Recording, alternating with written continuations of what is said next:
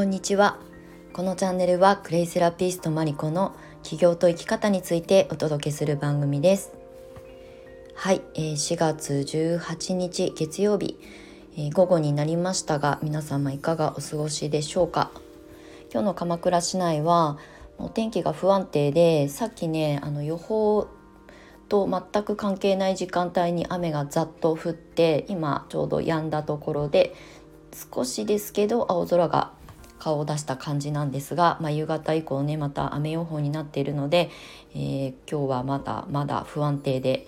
まあ、気温はねちょっとずつ上がってきたなとは思うんですけれども、まあね、不安定な状況が続いてるなって感じで、まあ、明日からねお天気予報を見ると晴れで、えーと、20度超える日があのようやく続くような予報になっていたので、まあ、春本番まあ今度こそ春本番迎えたいなっていうのと、ね、ちょっと気温が上がってきて少し汗ばむぐらいの季節になってくれるとねあのもっと体も軽やかにあの外にこう出向いたりとかね飛び回ったりできるんじゃないかなと思うので待ち遠しく感じております。はい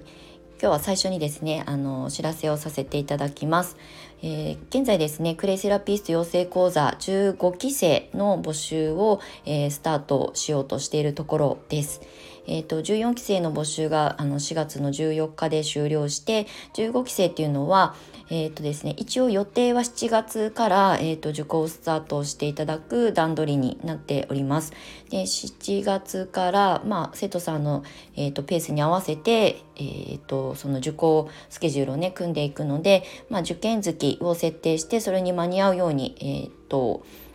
組み合わせていこうかなっていうふうに思っております。今日この後ですね、ホームページの方更新して15期生以降の募集要項を変更しようと思っておりますので、えー、ホームページの方ちょっとチェックしていただけると嬉しいです。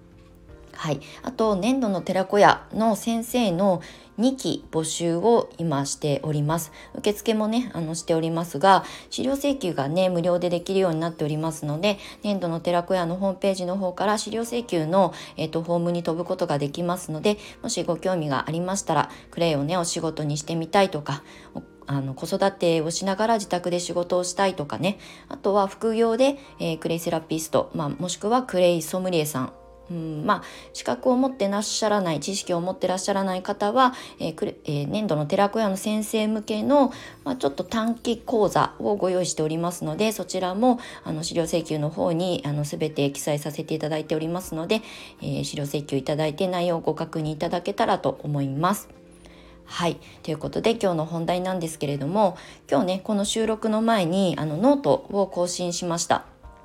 ここ最近またノートのあの更新意欲が湧いているので、まあ、連続してね2日続けて更新したんですけれども今日のテーマはえっ、ー、とですね何て書いたっけかなちょっと待ってくださいね。えー、っとまあ、クレヨンね仕事にしたいというふうにね考えてあの情報収集されてる方も最近はねこの数年間増えてきてるんですよね。でそういった方に、えー、っとタイミング逃さないでねっていう内容のあの、えー、っとノートを更新しました。まあ基本的に私はプレイセラピスト×ビジネスっていうところで、まあ資格を生かして仕事にするとかね、あの好きなことを仕事にするとか、まあライフワークの一つにするとかっていうことをずっとあの揺るがず発信してきたので、まあ、クレイかけるビジネス、まあ、クレイを、まあ、仕事にするっていうテーマはどうしてもね切って切り離せない私のテーマだったりもするんですね。なので、まあ、そういう方向性でクレイセラピストクレイセラピーを学びたいっていうあの受講生の方まあ、あのその予備軍 みたいなねあの興味を持ってくださる方たちからのお問い合わせをねお受けすることが多いんですね。これは昨日今日始まったことではなくて教室業をやり始めてからずっとあの、まあ、一貫した教室のテーマにしているので、まあ、そういうところを目指す方からのお問い合わせは、まあ、常にいつもいただいている状況です。でただねやっぱりあの何でもそうなんですけど、まあ、クレイに限らずですがやっぱりね仕事にするっていうことは、うん、あのなるべく競合ライバルが少ないうちに準備して土台を作っておくっていうのがとっても大事になります。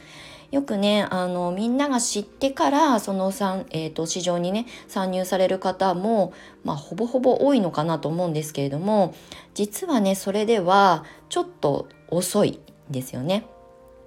まあ、もちろんあの今例えばこれを比較して正しいかどうかわかんないんですが私がクレイセラピストを目指す前に自然療法最初の入り口はアロマだったんですね。声優のお勉強を、まあ、自分のためにまずはセルフケアとして取り入れたくて勉強し始めました。で、まあ、お勉強を進めていく中でえーと、アロマセラピストを目指すというよりもまずはクレ、えーとアロマの検定を受けるってアロマセラピー検定1級だったかな？をあの取得しようっていうことで、まあ、そこはねあの先生がいたので先生に教えてもらいながら、まあ、検定突破を目指してはいたんですね。でただそれを仕事にしようとはその当時思っていなくてただねあの勉強を進めていく中で自然療法にすごく興味を持ったっていうのがもう10 14年ぐらい前？123年前？だったんですね。でそこから少しずつ意識し始めて自然療法を仕事にするのにアロマって可能性まだ残ってるのかなみたいな感じでいろいろこう自分の中で模索し始めたんですね。まあでもそもそもその時点で私にアロマを教えてくれる先生がいるわけなので、まあ、先駆者たちはもうたくさん東京都内に住んでいたのでいたわけですよね先人たちが先輩たちが。でこの人たちと一緒に私は肩を並べていける自信がないっていうふうに思ったので、まあ、アロマセラピーは、まあ、大好きだけれども仕事とかではなくって自分のためにもしくはこの先に、えーと、自然療法という世界で仕事をしようと思った時にまあ、て言うんだろうこうあのスパイス的な感じで取り入れてそれをねアドバイスとして伝えられればいいかなっていう感じでした。まあ、その時点でもうアロマセラピーを、まあ、例えばサロンを作るとかねアロマセラピーのワークショップをやるとかっていうのはもうやってる人がいるので同じことをやらなきゃいけないような気がしてたし、まあ、ライバルがいる先輩たちがいるってことはそこからこう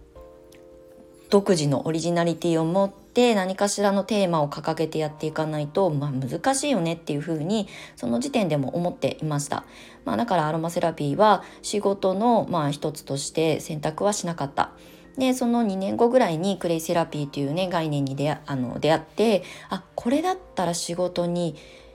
しようと思ったらできるかもっていうので、まあもう約10年近く前ですけれども、クレイセラピー協会をね、見つけたので、まあ、そこの中で勉強してクレイセラピストの資格をいち早く取っちゃおうっていう感じでした。で、まあ私の先生が協会のおそらくまあえー、1期生というか教会が発足してまだ10年ちょっとなんですね。で本当に教会から先生を輩出したもう初期の1期生なんですねぐらいだったのでその先生が教室を開いた1期生が私だったので、まあ、とにかく情報がない。まあ、全くゼロではなかったですけどやっぱりそれをね仕事にして生計を立てるまで、えーと確立できてる人って多分私のリサーチの感じだとまあ、片手日本国内にいるかいないかぐらいだったと思います私は。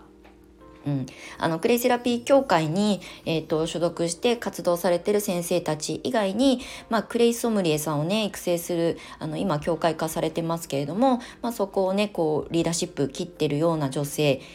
とかロマフランスさんとかで、まあ、いち早くサロンワークとしてクレイジセラピーのサロンをやってらっしゃった方ぐらいしか私の目には止まっていなかったので、まあ、おそらく本当に両手はいなかったはずです。うんだからこそ私はチャンスだと思ったし、えーと、それこそ情報がないから自分で作り出していくことができる生み出していくことができるし正解がない世界なのでまだまだね、まあ、今もクレイセラピーってすごく自由な自然療法だと思ってるので正解は私は今もないと思っています。ただやっぱり実績がたくさん積み上がってくるとやっぱりこうどうしてもねその世の中的にあの受け取ってくださる側の方たちはクレイセラピークレイでお顔のパックとか、うんまあ、最近はねコスメ作ったりとか、まあ、私が愛してやまない歯磨き粉とかをね作り方を教えてらっしゃる方も増えているので、まあ、そういうところから、まあえっと、に興味を持って入ってきてくださる学んでくださる方が増えつつあるので、まあ、そこまで聞いた状態からスタートするのはとってもあの伝えやすいっていう意味では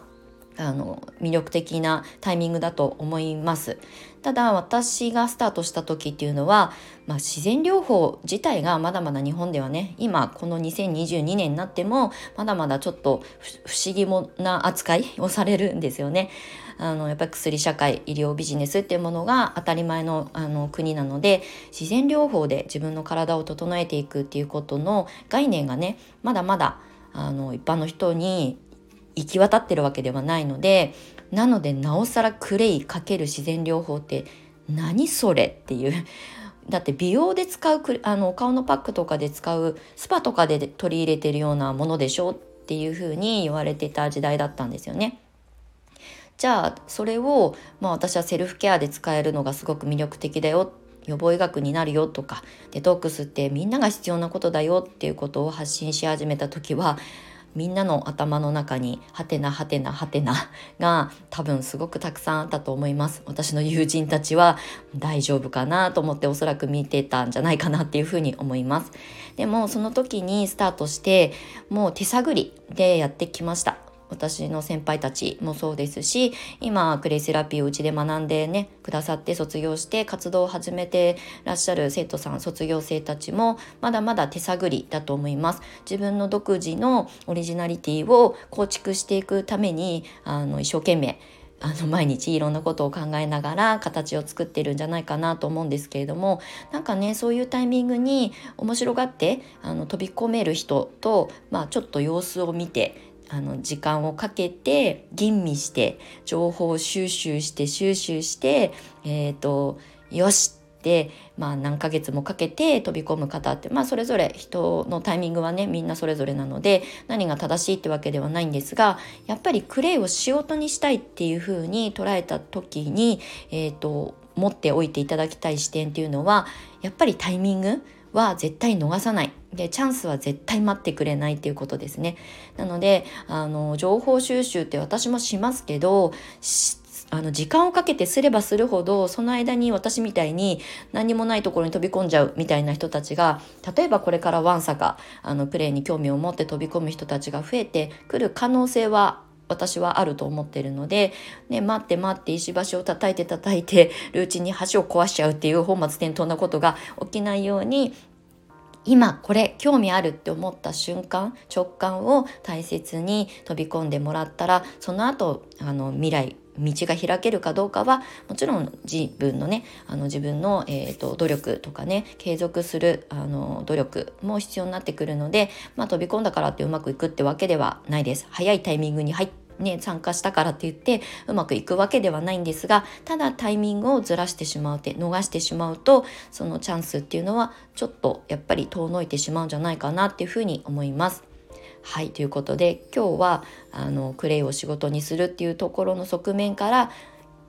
少しこうストレートなあのお話をさせていただきました。まあ、クレイをねあのご興味あってとか、まあ、クレイに限らずですけど何かチャレンジしたい挑戦したいなっていう方はタイミングを逃さないでもう明日はないと思うぐらいの気持ちで選択していくといいんじゃないかなと思います。はい、ということで長くなりましたが今日の収録最後までお付き合いいただきましてありがとうございました。マリコでした。